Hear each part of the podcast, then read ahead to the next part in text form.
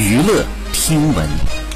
关注娱乐资讯。二月三号，任正非在华为内部新生社区就注册姚安娜商标事件进行道歉，说是姚思维是任正非的女儿，姚安娜是他的艺名，为了被避免恶意抢注，自己先行注册，回头呢再转让给姚安娜的工作室，费用由她支付。说这是任正非第一次公权私用，为全体员工道歉。好，以上就是本期内容，喜欢请点击订阅关注，持续为您发布最新娱乐资讯。